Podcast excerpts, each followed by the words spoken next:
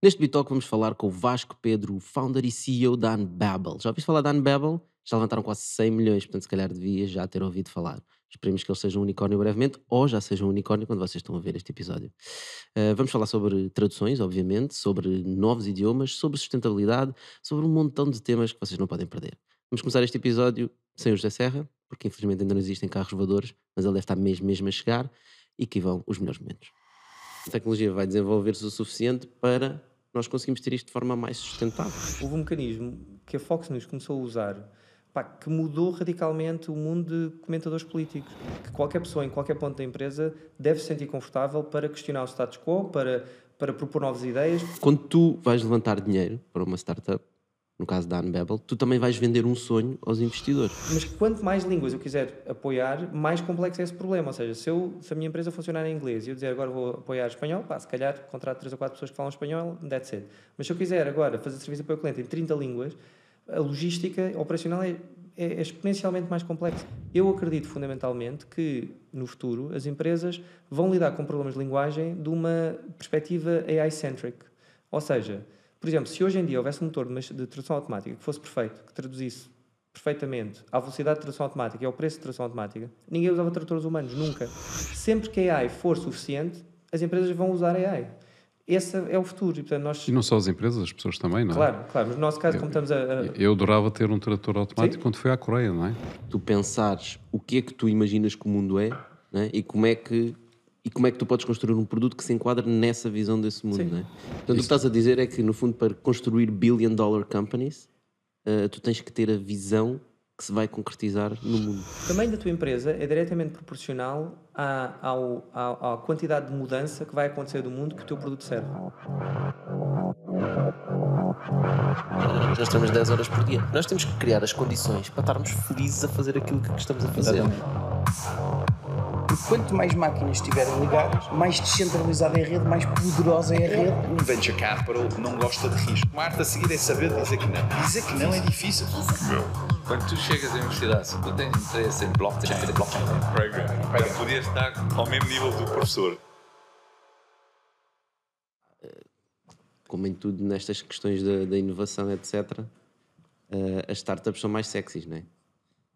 Portanto, o que a Hunterboard está a fazer é criar uma comunidade uh, de pessoas que gostam de surf e de que gostam de fazer uh, snowboard uh, quando vão para a cidade e vão fazer uma commute, casa trabalho, ou seja, para onde eles forem, terem um, basicamente um veículo que lhes faça lembrar surf. a curtição. Né?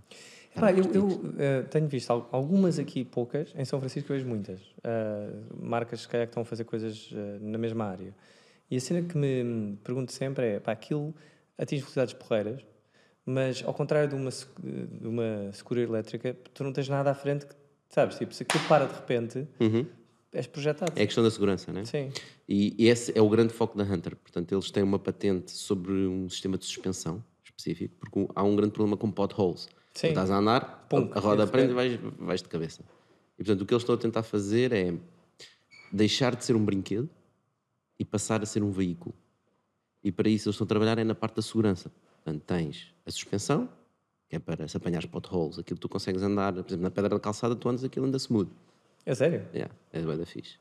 Uh, depois tens o wobbling, que é, conhece o side of front gadget, que é quando o gajo começa a andar assim com Sim. o skate e depois cai.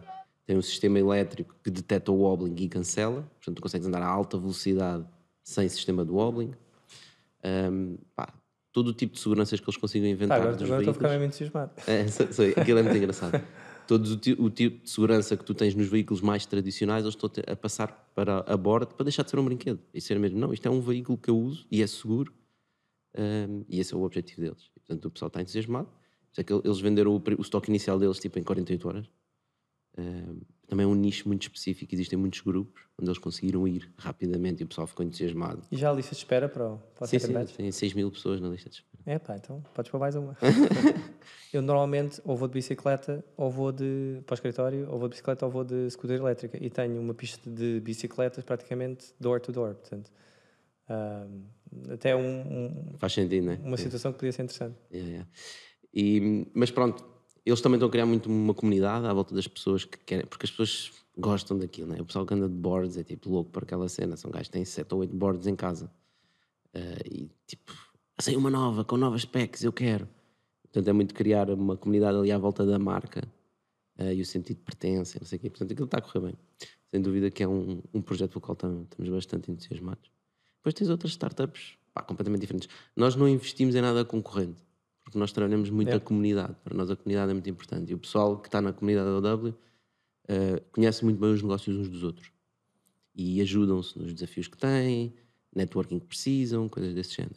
Portanto, nós procuramos investir em coisas que não sejam concorrentes, que é para eles estarem à vontade claro. para partilhar os. E vocês têm um modelo de investimento tipo típico, uh, desculpa, ticket size, uh, ownership goal? Normalmente é 50 100 capa. Ok. É os nossos tickets, são pequenos. Uh, em termos de, de equities e avaliações, é, pá, somos bem flexíveis. Nós temos essa vantagem, como não somos um VC, não temos dinheiro dos outros, não temos uma, um book para seguir. Então nós investimos em pessoas pá, que têm os mesmos valores que nós, que dão valor à comunidade, com o qual que se sentem bem connosco, estás a ver? É muito próximo. As pessoas em quem nós investimos são muito próximas de nós. Um, e é muito pelo, pá, pelo having fun, doing what you like, estás a ver? E procurar projetos que façam sentido para nós, acima de tudo. Ou seja, pode ser tipo o maior negócio do mundo espetacular, vai ser grande unicórnio, mas se nós não sentirmos, não vale a pena. Há outras oportunidades. Oportunidades não faltam. E, portanto, temos equity de várias, várias, vários ranges, pá, dos 5 aos 80, porque lá está, temos também negócios, né? Claro. Uh, mas nas startups tentamos sempre fazer coisas mais pequenas, tipo 10, 15, 5, depende. Depende mesmo do negócio, qual é que é a estratégia que eles querem seguir para crescer a empresa, porque às vezes há pessoas que dizem assim, não, eu quero fazer duas rondas de investimento e depois criar uma empresa estável, não quero eh, crescer demasiado, ou eu quero fazer N rondas de investimento, aí não podes ter muita equity, senão depois não há espaço, né? Portanto, depende muito do que é que é. Mas os nossos tickets são mais ou menos esses, 50 a 100 k. E depois investimos em tudo. Tipo, desde tecnologia Web 2, tecnologia Web 3, uh, eh, fundos que façam sentido, uh, coisas super diversificadas. Fixe. É por isso também fazemos aldeias de xisto. Yeah. E a aldeia que estamos a fazer agora ao lado da Cerdeira é uma aldeia interessante porque é virada para nómadas digitais e para founders nómadas e para equipas de startups. É uma aldeia totalmente sustentável, Portanto, tudo o que nós consumirmos lá vai ser para as pessoas que lá estão, portanto, à volta de 100 pessoas que podem ficar lá. Estadias de medium term, portanto, não menos do que uma, duas semanas. Portanto, não é para ir uma escapadinha de fim de semana. É literalmente para ir para lá. Podes levar a família, portanto, vamos ter uma escola para as crianças. Podes ficar lá três, quatro semanas a trabalhar com a tua equipa. Podes trabalhar sozinho, trabalhas remote. E estás num cenário na Serra da Lausanne, completamente no meio do nada, com a internet de alta velocidade, fibra, vamos ter Starlink também. Um, estás a trabalhar e ao mesmo tempo estás a participar na sustentabilidade da aldeia, que é o quê? Nós temos uma floresta de quase 300 hectares, que tem que ser regenerada, porque está invadida por eucaliptos e acácias, não são árvores autóctones. Nós queremos cortar essas árvores todas e plantar as árvores originais da serra. Castanheiros, carvalhos, é? e todo esse trabalho precisa de muita mão de obra. Portanto, a nossa ideia é as pessoas quando vão para lá vão trabalhar, ótimo, mas depois podem desligar e participar na regeneração uh, da serra. Uh, daí chamar-se o Regeneration Valley uh, e que liga estes vários projetos, da Cerdeira, da Silveira, e também para ajudar a desenvolver o interior de Portugal e, a, e a, especialmente a zona da Lausanne, que é onde nós estamos, e trazer empresas para lá, a trazer economia, trazer pessoas interessantes. Não é? E no fundo o que nós envisionamos é que daqui a alguns anos, quando estiver pronto, porque a aldeia agora está em pedras, as pessoas vão demora dizer. Um yeah, demoram, vamos demorar uns três, uns três anitos, três, quatro anos. Um, as pessoas digam: epá, eu quero ir lá porque o tipo de pessoas que lá vão são pessoas com quem eu me identifico e com quem posso criar sinergias e novas ideias e, portanto, ser quase um ponto de encontro uh, destas pessoas com ideias inovadoras e que estão virados para a tecnologia, mas também para a sustentabilidade. Porque às vezes parece que é tipo: ah, os gajos da sustentabilidade são os hippies e os techs são os que não querem saber do mundo, não é? E não é bem assim. Há, há pessoas que adoram tecnologia e preocupam-se com a sustentabilidade. E, e esta ligação é. Pode eu fazer. diria que há uma grande parte do pessoal de tecnologia que está muito focado em sustentabilidade. Certo. Só que depois os hippies, e quando eu digo hippies não é de forma pejorativa, é a visão que se dá a essas pessoas, né, que só pensam na, no, na sustentabilidade do planeta e depois esquecem-se que a tecnologia traz à nossa economia e à nossa sociedade melhores formas de viver. Né? A tecnologia é necessária. Claro. Portanto, quando nós uh, queimamos combustível para trazer coisas da China, uh, ou quando o nosso sistema bancário todo precisa de servidores e tudo isso precisa de energia. E para termos energia estamos a queimar eh, fossil fuels, né? Ah, mas é uma transição, né? Eu acredito que na, a tecnologia vai desenvolver-se o suficiente para nós conseguirmos ter isto de forma mais sustentável, né? Cá está ele. Só não temos em comum é a pontualidade. Olá. Tudo. Um acidente logo de manhã, pá. Ah, não- Bem. Estávamos aqui a falar da, da sustentabilidade do nosso planeta. Pois, mas eu acho, eu acho muito engraçado e muito interessante este, este balanço entre o privado e o público. Né? Porque a verdade é, a agilidade do mercado capitalista e do privado pá, é incrível. Mas as injustiças que pode criar também são muito grandes. E é aí que entra um bocado a parte pública, né? que vem trazer esse equilíbrio de, ok, não somos tão ágeis nesta democracia, digamos assim, mas conseguimos colmatar coisas que no capitalismo as pessoas não olham, né? que é as inj- injustiças, acesso, igualitário a oportunidades, esse tipo de coisas é graças aos Estados. E agora com a pandemia nós tivemos esse exemplo claro, né? Não, mas sem dúvida, eu acho que, pá, eu acredito fundamentalmente num papel do Estado de, eh, de- de- em, em pelo menos três coisas: educação, saúde e infraestruturas. Acho que pá, são, são coisas que os mercados privados não, não vão atacar. E, e mesmo É que se com- não é business não vão lá, né? Epá, sim, e eu acho que nós vivemos num mundo com riqueza suficiente em que epá, toda a gente devia ter acesso à educação, toda a gente devia ter acesso à, saúde epá, e, e as infraestruturas deviam ser adequadas. Não é? Portanto, hum, eu, eu não sou nada contra pagar impostos, acho que, acho que o Estado tem um papel muito, muito importante na, na criação de infraestruturas de um país e na, na criação de educação e, e de, e de saúde. Agora, o est- estar na expectativa que o Estado vá fazer uma série de coisas que depois não é particularmente eficiente também. Sim, é muito interessante ver, e nós em Portugal já vimos, eh, nós, por exemplo, também participámos num programa que é o do, do IFD, que agora é do Banco de Fomento, em que essencialmente eles ehm, têm uma pool de dinheiro e com base nas decisões do privado de investir em determinados projetos, eles também comparticipam, comparticipam uma Yeah. parte desse investimento. Eh, e para mim é o que faz sentido o papel do Estado neste tipo de inovação que nós estamos a falar. É, ok, eu não sou bom a escolher projetos, porque eu sou o Estado. Mas os privados são, porque eles procuram o que é, o que é rentável, procuram as equipas certas, têm uma estrutura diferente.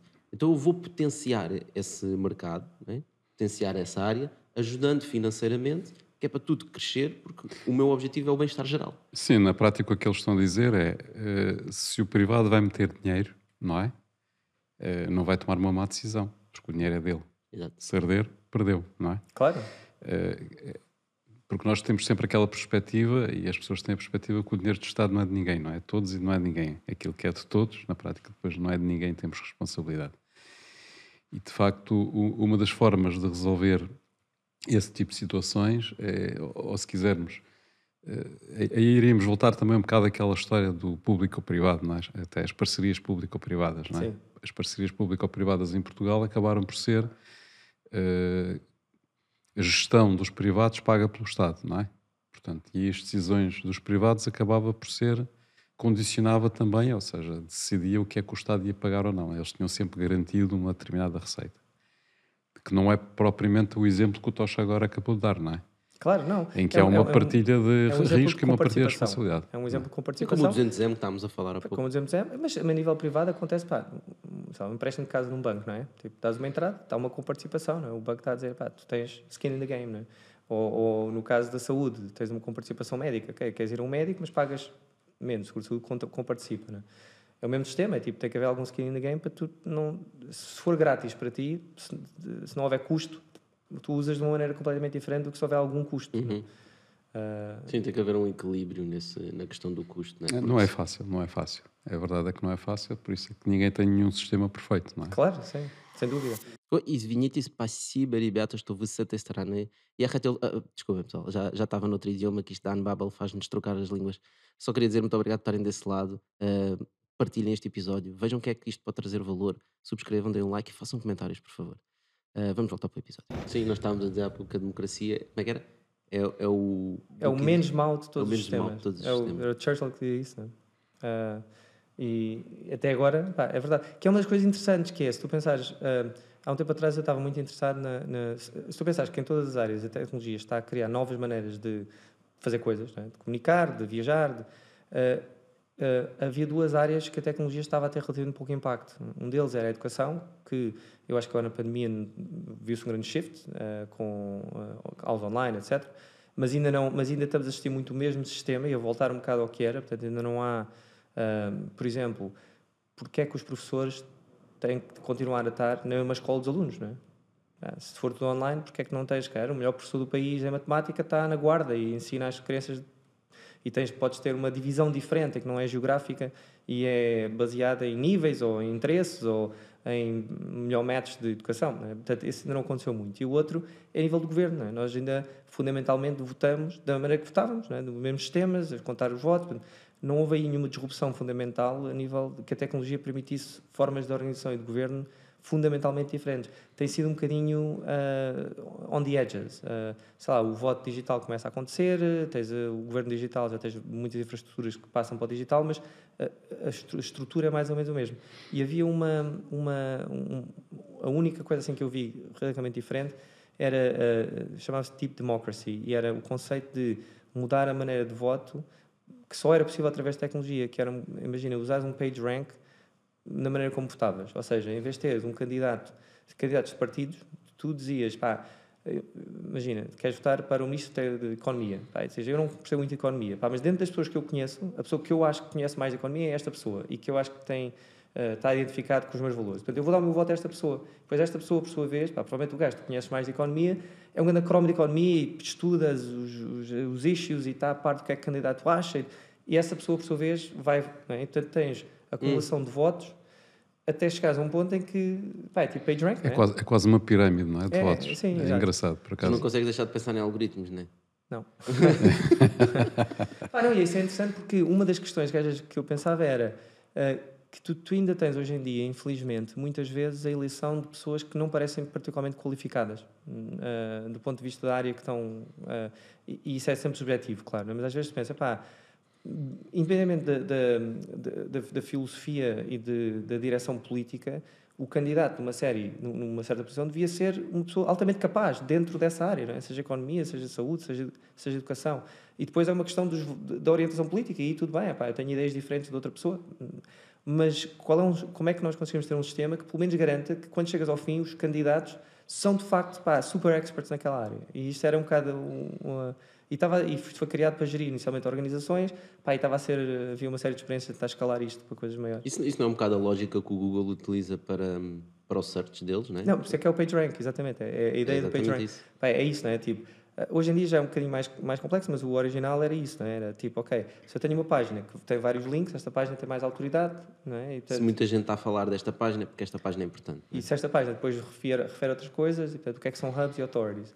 Uh, e era esse conceito. E só é possível se tu chegares, tiveres voto digital, toda a gente vota e de repente há uma calculação e tu dizes quem é que. Não é? Só é possível com tecnologia. Tu, à, à, mão não dá, porque. Isso é impossível à mão, de facto. Não, isso é muito interessante porque provavelmente é um contributo para resolver o problema da democracia direta, não é? Por exemplo, sim. Porque nós poderíamos, uh, poderíamos ter um sistema em que as pessoas podiam votar, ou seja, em que nós deixávamos. Podíamos ter um sistema misto, não é? Ou seja, ter algum conjunto de pessoas que nos representavam a tal democracia representativa, que é o que nós temos hoje em dia, não é? Que elegemos uma Assembleia da República, e essa Assembleia da República tem um conjunto de deputados em que nós, no fundo, delegamos uh, a nossa representação e, portanto, a partir daí, durante quatro anos, eles decidem aquilo que quiserem, não é? Uh, a, democracia a, a, democracia direta é quando tu decides sobre uhum. cada matéria e, e, podes dar o teu voto e a tua Sim. opinião sobre cada um dos, e há, dos assuntos. E há alguns países, por exemplo, na Califórnia... Mas podemos ter uma coisa mista, não é? Ou seja, podemos ter uma capacidade da Assembleia da República, quer através de democracia uh, representativa como hoje, ter os deputados, mas teres uma pool de, de, votação de cada uma das leis, de cada uma das decisões da Assembleia da República, que era uh, através, precisamente, de democracia direta, em que as pessoas que quisessem participar naquela discussão ou quisessem participar naquela votação, poderiam votar e os seus votos contavam. Uh, Estás a dizer é uma parte da Assembleia ser democracia direta, não é? Uma parte da Assembleia ser democracia direta. Imagina que tens 20% da Assembleia que é democracia direta, portanto há uma pool de pessoas que vai votar e vai decidir uh, como é que, uh, qual é o sentido de voto desses 20%, não é? Obviamente isso obrigava os restantes deputados e toda a Assembleia a ter uma discussão muito mais aberta e muito mais esclarecedora para poder ganhar esses eh, 20% de votos que são que não estão à partida, não estão para nenhum lado, não é? Portanto, eh, seriam as pessoas a votar diretamente. E aqui levanta-se uma questão que é, eh, será que as pessoas sabem decidir bem? É exatamente isso que eu ia dizer, não é? Porque na Califórnia há, um- há uma tentativa disso com as propositions. Não é? Em cada eleição, ah, as, as pessoas podem submeter propositions que são votos diretos e que são binding. E tens, pá, desde, sei lá, legalizar, legalizar ah, ah, ah, AX, não é? Ah, Marihuana. Sim, ah, cannabis. Cannabis. Se a legalização de, a legalização de cannabis, até para as coisas mais diversas, ver? até zoning laws. E é um. É, é- it's messy, porque exatamente a maior parte das pessoas não sabe, pá, não tem interesse suficiente dos issues para ir a fundo e perceber. Portanto, acaba ser com um popularity contest. Não é? As pessoas acabam por ter os interesses a fazerem mega campanhas de publicidade para votar vote yes on prop, não sei o quê. Pá, e, e a maior parte das pessoas não sabe bem o que é que Mas está a com esse page rank podia ajudar. É- é Lá exato, está. Essa é a parte Aquilo que tu é? estavas a propor é, É. precisamente um, um Porque- sistema que pode equilibrar isto, não é? É, porque o que eu quero, por exemplo, mesmo em coisas como estávamos a falar das, das eh, parcerias público das PPPs, não é?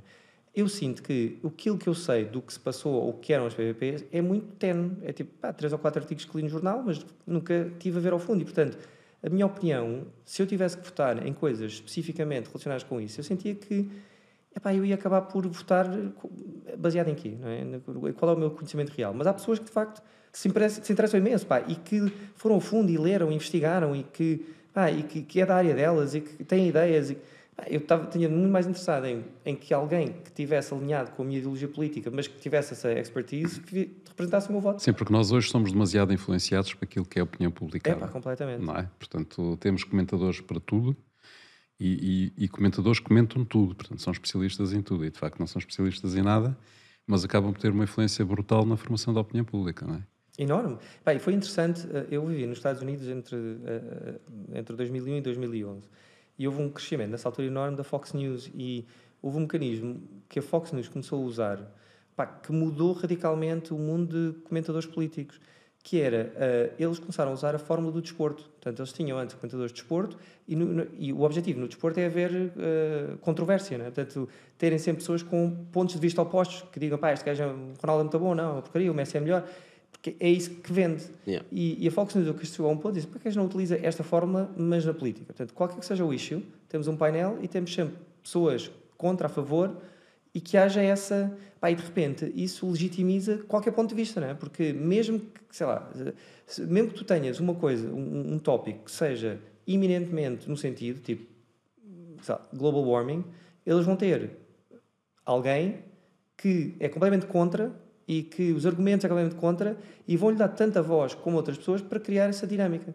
Pá, isso tem mudado completamente. a- Isso é enriquecedor, não é? Em termos de opinião pública. Epá, Sem e, e às vezes pode ser enriquecedor, mas por outro lado ah, torna, eh, cria exatamente essa, essa dinâmica que não a é às vezes, polaridade, não é? uma polaridade gigantesca. Portanto, é, é- é- tudo passou a ser comentado, tudo começou, passou a ser comentado de um modo agressivo e competitivo. Pá, e, e se às vezes isso traz outras opiniões, muitas vezes cria controvérsia onde às vezes não há. Onde, pá, não, tá, isto é mais ou menos aceito, quer dizer, 99% dos sítios estão a dizer isto e o pessoal, não, não, mas eu tenho direito à, à Tenho minha direito à opinião. minha né? opinião. Não tenho direito aos teus factos. É uma série de frases famosas e icónicas que vêm, no fundo, dessa, dessa, desse mecanismo que Ou acontece. seja, tu achas que isso acaba por eh, criar mai- maior conflitualidade, não é? Eu acho que ter isso como política básica, que todas as discussões políticas têm que, que ter esse modelo de comentadores que vêm do desporto, tem esses riscos, não é? Portanto, acho Certo. que é como tudo, todos os sistemas têm vantagens e desvantagens. O difícil é, é perceber quando é que quando é que é a altura de usar um e outro e depois E quem é que decide? e depois é isso, como, como normalmente é uma pessoa que decide, depois acaba por ah, u- usar o sistema de acordo com aquilo que Olha, Rocha, parece que tenho curiosidade desta discussão toda, agora estava aqui a pensar. Até aí nas empresas, também devíamos ter page ranks e democracias diretas e etc. Vocês na Unbabel, tu implementas algum tipo de estratégia deste género para criar mais democracia? É porque a minha visão é, ok, a democracia, a, democracia nós todos aceitamos a democracia, mas depois nas empresas somos ditadores, não é? Ah, sim, é, é- Tu és um ditador na, na Unbabel? Na- nas empresas e nas famílias, não é? Nas famílias, então, é, é ditatorial ao máximo, não é? Sim, a verdade é, são os teus filhos, não é? Tipo, pá, tem uma certa idade então, Se pensar um, um bebê até aos dois anos, literalmente não tem vontade própria, praticamente. Não é? tem direito à democracia Come, fa- dorme, faz tudo, e, pá, todos os seus momentos são regulados pelos pais, não é? Que é, que é um bocado viciante, pois a pessoa habitua-se a, a esse tipo de controle e é tipo, porra, pá, já não quer largar. E depois vai até aos 40 anos assim, não é? Exato. Alguns vão, alguns vão.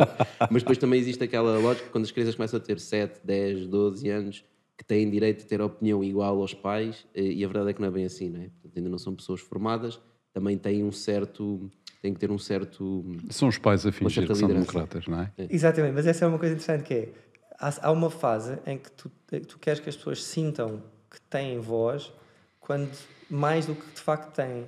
Uhum. Não é? Muitas vezes a democracia é ilusão Mas nas empresas é? também fazem isso, não é? Eu acho que é inevitável. Eu acho que pá, é- é- há aqui uma dicotomia que acontece em todo lado, que é a democracia leva, eu acho que a, a decisões long term melhores, mas a falta de agilidade. E, e o que acontece numa startup é pá, a agilidade é super importante. Eu acho que na Unbabel hum, isto não é não há uma não há uma regra eh, eh, varia muito é? Um dos nossos valores e, e talvez pelo nosso background académico não sei talvez pelas pessoas que nós somos temos tendência a ser muito consens- consensual driven É procurar o consenso, não é? é para procurar ouvir, procurar o diálogo, procurar ter votos, pro- procurar que haja o debate e a discussão e achamos que as melhores ideias devem ser debatidas e, portanto, que qualquer pessoa em qualquer ponto da empresa deve se sentir confortável para questionar o status quo, para, para propor novas ideias e que essas ideias sejam ouvidas. Portanto, a, a ideia de não, tu chegaste agora, não tens nada a dizer, é um bocado anátema eh, eh, à Isso cultura da é, Unbabel. isso Mas é bonito dizer, mas como é que isso se faz?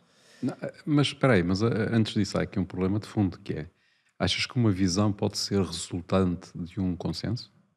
Não, pois esse é o problema, não é? Pronto, Yeah. exatamente. Eu Ou é o seja, problema. tu podes, eh, a visão é uma visão, ponto, não é? Quer dizer, não, não é resultado de um consenso. Pode, pode surgir de uma discussão, sem dúvida nenhuma, mas acaba por ser algo de- determinante em termos de, de- das opções que se tem que tomar a nível da empresa, não é? Agora, eh, a forma de lá chegar, se calhar, eh, já, já obriga discussões, não é? Mas alguém, em determinado momento, vai ter que dizer, ok, então, tivemos Sim. a discutir, seja, agora é assim que É, vamos. mas, é- mas essa é, é- é a parte difícil, não é? É Que quando o Vasco entra e diz assim, agora é assim. Acabou-se a discussão, tudo a trabalhar. Epá, eh, essa é a dificuldade, que é, tem que haver pessoas responsáveis por, por decisões, não é? em algum ponto. Agora, é- a expectativa é que essas pessoas sejam capazes de ouvir e que tenham a maturidade para perceber quando é que é importante dizer, ok, porque também, por outro lado, se as pessoas não se sentirem ouvidas, tu podes querer exercer uma visão e não consegues. não é? As pessoas têm que sentir-se parte dessa visão de alguma maneira. Porque tu chegares e dizer, vai ser assim, e tiveste toda a gente a dizer, pá, isto como é idiótico e eu não concordo, tu, tu podes ah, ditatorialmente, a, a curto prazo, levar a tua avante, mas a longo prazo as pessoas ou saem, ou começam a não produzir, ou começam Desmotivam. desmotivam, ou começam a, a- a- ser passive-aggressive e a dizer sim, sim, boa ideia, mas depois fazem outra coisa. Yeah. Portanto, Fónix, o ser humano é muito complicado, não é? é, é super complicado. É super complicado. Pá, mas, hum, portanto, é essa dinâmica. As pessoas têm que sentir que, um, têm, têm que reconhecer a autoridade das pessoas que decidem. ah, não é? Portanto, é quase, essa autoridade tem que ser given, não pode ser taken ah, em algumas vezes. Outras vezes tem que ser exercida e tem que ser, ah, tem que haver capacidade de dizer, ok, houve um, um houve um ponto de discussão, eu ouvi as questões e depois we have to disagree and commit.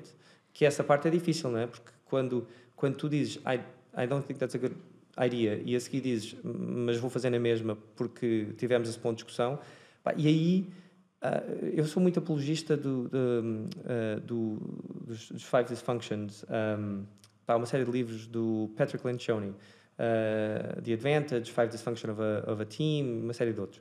E, e o, o trabalho dele sobre o- a dinâmica de equipas tem sido super, eh, tem tido imenso impacto na- em startups, no geral, pá, cada vez mais é, é algo que faz parte um bocado do toolbox do, do- de uma startup. E, e ele, o que ele, ele descreve um bocado é a pirâmide dos issues e na base de todos os issues está trust, é? que é esta confiança. Esta, esta confiança está na base de eu poder dizer, ok, pá, eh, tu tens a capacidade de decisão, senti que foi ouvido e, e apesar da decisão não ter sido a que eu queria, eu confio que confio em ti, portanto, bora fazer isso. Bora Sim, eu dar- concordo contigo. Acho que a parte da confiança, o reconhecimento, no fundo, é o reconhecimento da capacidade de liderança de alguém, não é?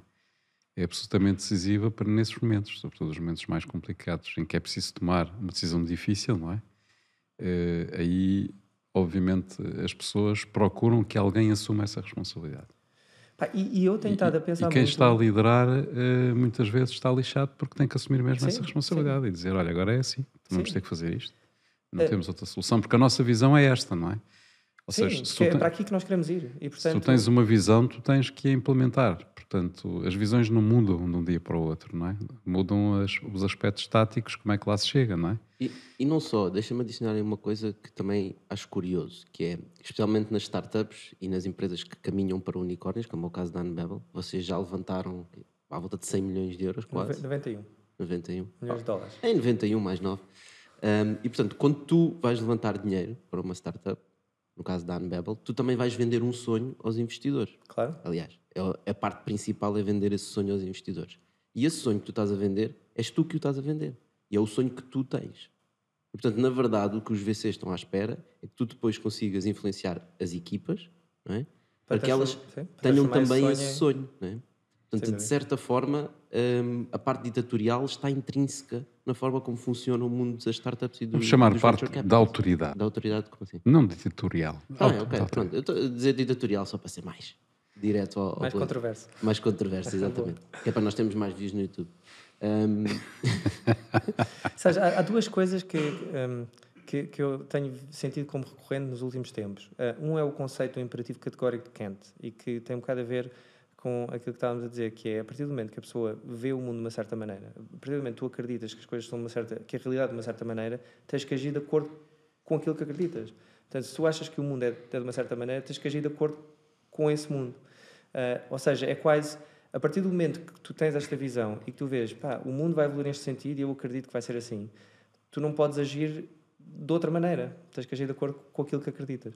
Uh, e eu acho que isso tem sido uh, muito, muito interessante na verdade, porque às vezes o que eu sinto é a falta de agilidade tem a ver com a falta de, de realização da tua, de realização daquilo que a tua visão é. Ou seja, eu noto que hoje em dia, a Anbel existe há oito anos? Uh, e, e às vezes as pessoas, uh, sobretudo dentro da empresa, se- sentem uh, fazem-me uh, sentem-se um bocadinho surpresos quando eu digo que pá, nós só há dois anos é que começámos a perceber genuinamente qual é o nosso produto. Só há dois anos é eu, só há dois anos é que eu é que comecei a perceber finalmente pá, o que é que, uh, a granularidade da visão, o que é que isso implica, como é que, isso como é que isto uh, se projeta e se transforma na realidade, o que é que isto quer dizer na prática, a visão do World Translation Layer, o que, é que, o que é que isto significa para os seres humanos na prática. Isso, isso é muito interessante. Isso é muito interessante, porque o que tu estás a dizer, eh, traduzindo de outra forma, é que eh, uma visão pode dar origem a muitas, muitas coisas diferentes, não é? Sim, Portanto, pode dar origem também a vários produtos diferentes. sim, exatamente. Portanto, o produto não é o, não é o essencial da visão. O produto Está é essencial. acima, o- a visão está acima disso, não é? A visão está acima, eu acho que o produto é essencial para o sucesso dessa visão. Portanto, se a visão for projetada no produto errado, não vai a lado nenhum. E essa é, é- essa Uhum. Mas é tem o- vários caminhos. Tu podias ter Tem. criado vários produtos e várias aplicações mas desses uns produtos. deles, uns deles iriam ser mais bem sucedidos que outros. Yeah. Ou seja, o product market fit. Mas vamos falar sobre isso. Acho que é muito interessante. E, e se não te importas, vamos falar do teu exemplo concreto. sim, sim, força. Que é, que é, eu acho que é muito interessante nós partilharmos isso. Tu, tu tiveste a visão de que tu tiveste uma visão e a aplicação que procuraste eh, dar-lhe foi sobretudo no mercado do turismo. Eh, n- no Customer Support. Customer Support, nós temos quatro verticais, eh, eu diria mais. eh, mas, mas eh, não é o que procurei dar no turismo, eu acho que foi ao contrário, é ver onde é que Exato. o produto Se estava a ser enquadrava. usado. Se não é? enquadrar melhor. E o que nós vemos é travel, uh, tech, uh, e-commerce, gaming, são quatro, os nossos quatro verticais mais fortes, dentro de customer service.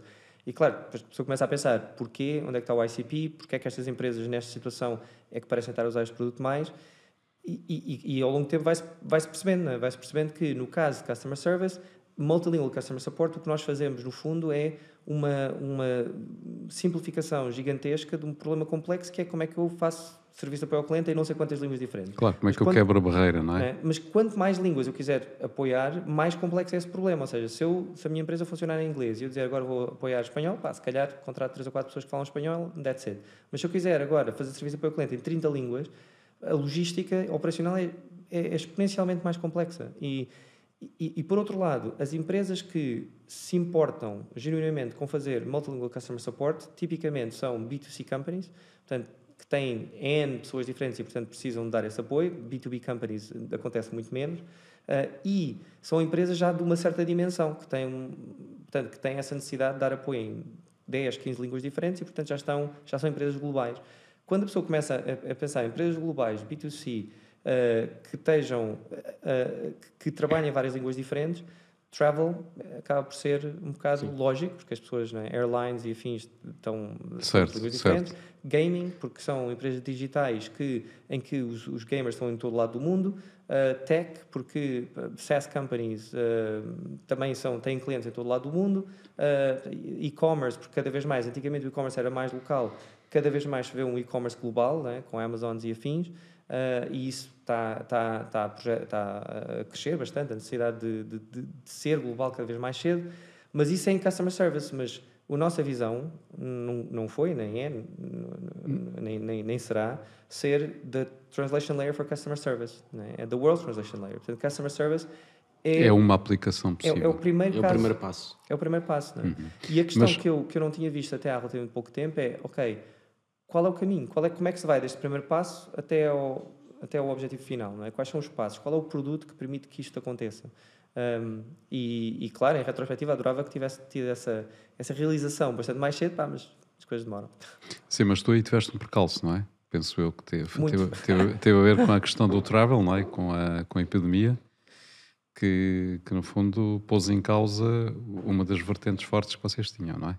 Sim, uh, foi um percalço, mas eu acho que não foi de maneira nenhuma o percalço maior da Unbabel. Eu acho que um, a Travel estava, era, um, era um, um, vertical importante, mas rapidamente e-commerce, gaming cresceram imenso também na pandemia. Portanto, desceu Travel, toda a gente começou a comprar coisas mais online e a jogar mais e, portanto, uh, aumentou bastante. É? Uh, e, e, sei lá, e coisas como a fintechs e, e, e afins que começam a usar também, a ter clientes por todo o lado do mundo, Uh, portanto, há outros verticais que crescem. Eu acho que, o, o de certa maneira, o percalço, uh, isto é um double-edged sword, que é, às vezes nós somos vítimas do nosso sucesso inicial, ou seja, ficamos stuck num local maximum, em vez de, e isso, isso torna difícil ver o, o, potencial real, não é? Que é, nós quando começamos, crescemos muito rapidamente em enterprise sales e, e vender contas de pá, 100, 200, 300 capas, 1 milhão, temos clientes que gastam imenso dinheiro. E isso é fantástico para uma startup, porque de repente temos cash flow a entrar, pá, enterprise sales em SaaS, as pessoas muitas vezes pagam one year in advance, é fantástico. Mas por outro lado, um, começamos a focar-nos muito aí, não é? Dizer, ok, então, customer service, enterprise sales, that's... e a questão é, à medida que o mercado vai evoluindo, uh, esse mercado por si só não é suficiente para nos levar ao resto. Portanto, é não é elástico, não é? Tem que haver uma transição. Uhum. Né? E, essa, e, e, essa, transição precisa de um produto. Isso também foi uma coisa recentemente que fez bastante impacto. Eu, uh, eu faço parte de um coaching group, coaching quer dizer, dos meus coaches, que é o 10x CEO, uh, e que tem sido muito game changer uh, na minha maneira de pensar. E há um, um tipo, num, num, dos retiros que, em, que eu, em que eu fui, em que estava a falar, ele é o CEO da Hoxton Works, agora acabaram de fazer uma IPO. Aí ele construiu uma série de empresas todo no espaço de infraestrutura e é um gajo brilhante e pensa em startups ligeiramente diferentes. Ele diz, para a maior parte das pessoas falam de uma startup como sendo um grupo de pessoas a tentar construir um produto. E ele vê uma startup como uh, um grupo de pessoas ou uma pessoa que tem uma tese sobre como é que o mundo vai evoluir e te, vai construir um produto para esse mundo futuro. E se ele tiver razão na maneira como o mundo vai evoluir, he gets to build a big company. E se não, não. E isso fez-me pensar qual é a nossa tese na Unbabel. O que é que, qual é a nossa tese do mundo? O que é que vai mudar no mundo daqui a três anos? Não é? O que é que nós estamos a fazer que vai permitir suportar essa mudança? E para nós, para mim, o que começou a ser óbvio é eu acredito fundamentalmente que no futuro as empresas vão lidar com problemas de linguagem de uma perspectiva AI-centric. Ou seja, por exemplo, se hoje em dia houvesse um motor de tradução automática que fosse perfeito, que traduzisse perfeitamente à velocidade de tradução automática e ao preço de tradução automática, ninguém usava tradutores humanos, nunca. Não é? Portanto, toda a gente usava apenas e só isso. Portanto, é, é, é óbvio, quando a pessoa pensa assim, pensa, é óbvio que sempre que a AI for suficiente, as empresas vão usar a AI. Esse é o futuro. E, portanto, nós... e não só as empresas, as pessoas também, não é? Claro, claro. Mas no nosso caso, eu, como estamos a, a... Eu adorava ter um trator automático Sim. quando fui à Coreia, não é? Portanto...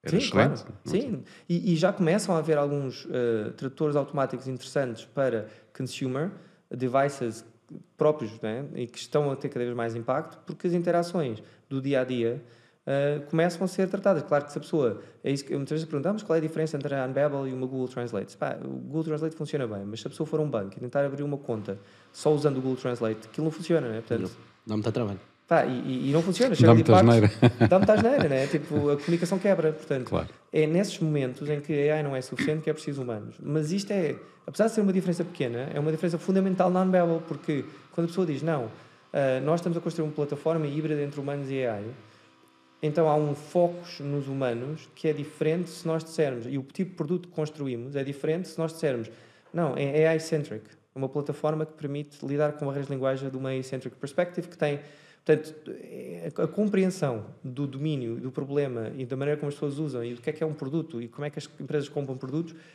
leva, acho eu, finalmente a percebermos, ah, ok, Language Operations, it's a AI-centric Language Operations Platform. E agora, isso para mim já faz imenso sentido e eu já percebo perfeitamente onde é que nós estamos, o que é que vamos fazer a seguir, como é que chegamos lá, o que é que... Claro que no meio disto, a atualização deste produto vai ter muitas eh, edges, não é? Tipo, quais são as features? Ok, há muita, há muita coisa aqui que depois precisa do input de muita gente, não é? Esse processo... Vá, não, não, não Sim, sei se é é, democrática é coisa super certa, mas... interessante essa, essa, essa ideia que estavas a falar, que é tu pensares o que é que tu imaginas que o mundo é né? e, como é que, e como é que tu podes construir um produto que se enquadra nessa visão desse mundo. Sim. Né? E Porque se o mundo não mudar coisas- nesse sentido, tu não vais, não é? e Certo, tu pensas qualquer coisa. Pá, por exemplo, uma coisa tão simples como a Heroku ou a- a AWS, portanto, Cloud Computing. Pá, a- tese, no fundo, é as empresas vão passar a ter os seus servidores na cloud. Não é? Vão querer fazer displays físicos dos seus servidores. Se, no início, a, maior parte das empresas, nunca, eu pôr os meus servidores na cloud, nem pensar, tenho os meus racks aqui e tal. Pá, eles estavam certos, não é? Portanto, AWS Giant, there's other cloud providers, the world went that direction, não é? mas podiam ter ido. Por exemplo, se pensares um contra-exemplo, dentro da infraestrutura, é uma empresa que é o Chef e o Puppet, que na evolução de DevOps, o que eles pensaram é, ok, as pessoas vão começar a pensar como infraestrutura como código, e portanto tu programas como é que queres que a tua infraestrutura funcione e depois corres no fundo do código e consegues repetir isso. E isso, de facto, foi verdade durante um certo tempo. Ou seja, eh, o chefe para aí até 100 milhões de ARR, pá, e depois apareceram Kubernetes e o, e o gajo do chefe não estava a acreditar em Kubernetes. Não, esta containerization não vai acontecer. Pá, ele estava errado e o chefe continua a 100 milhões, não, não continua a crescer.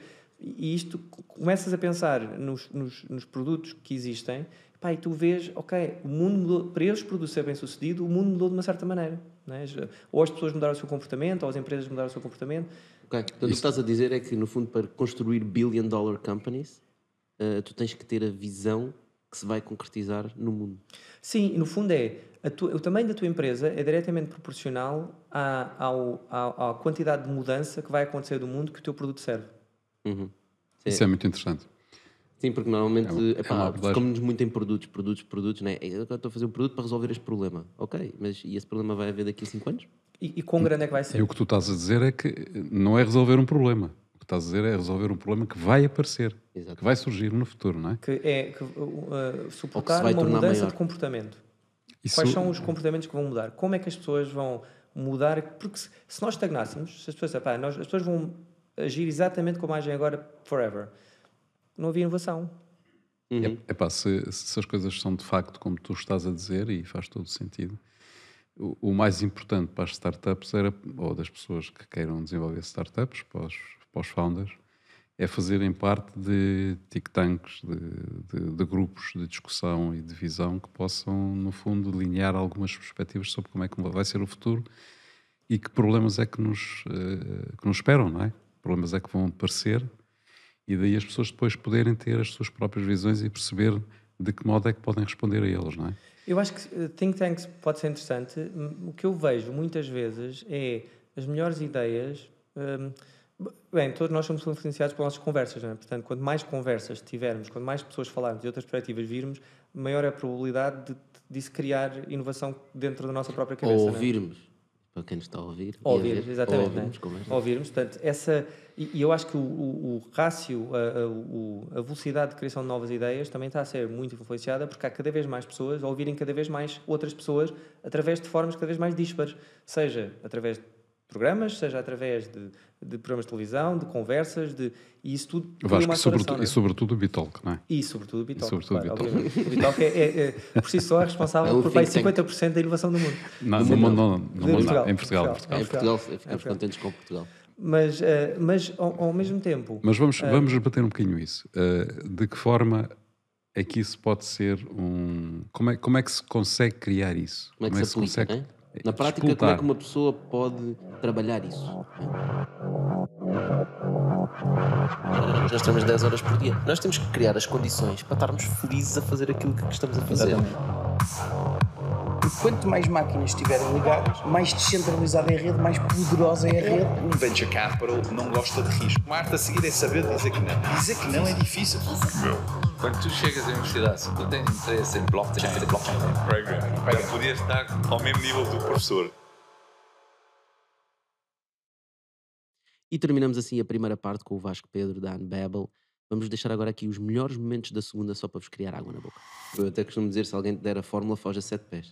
quais são os elementos para criar uma empresa, para ganhar, para se destacar, não é? Eu acho que a tecnologia, no geral, aumenta a capacidade do indivíduo. Como é que tu olhas para o AI de perder a identidade do ser humano? Essa distinção entre mim e a minha AI é que eu acho que vai desaparecer. Mas não é esse o caminho do ser humano, no sentido de ser Deus. Mas o- qual é a informação que tu precisas? Como é que vais buscá-la? Como é que a vais estruturar? Como é que vais pensar sobre ela? Existe uma aprendizagem na mesma, simplesmente tens superpoderes. A machine learning que nós temos hoje em dia, o state of the art AI, é super básico. Epá, eu acho que ninguém nasce a dizer o que eu sou mesmo, pá, eu nasci para ser um caixa de supermercado. Esse sou eu. E eu acho que em Portugal hum, há mais o trabalhar para viver. ah, e é muito mal visto o pá, este tipo trabalha demasiado. Há uma visão e eu acho que há um problema interessante a resolver no mundo e que não está resolvido. Então, se calhar, quase devíamos celebrar menos os unicórnios. Né? Celebramos muito os unicórnios e, se calhar, celebrar mais accomplishments de pessoas pá, que estão felizes a fazer o que estão a fazer.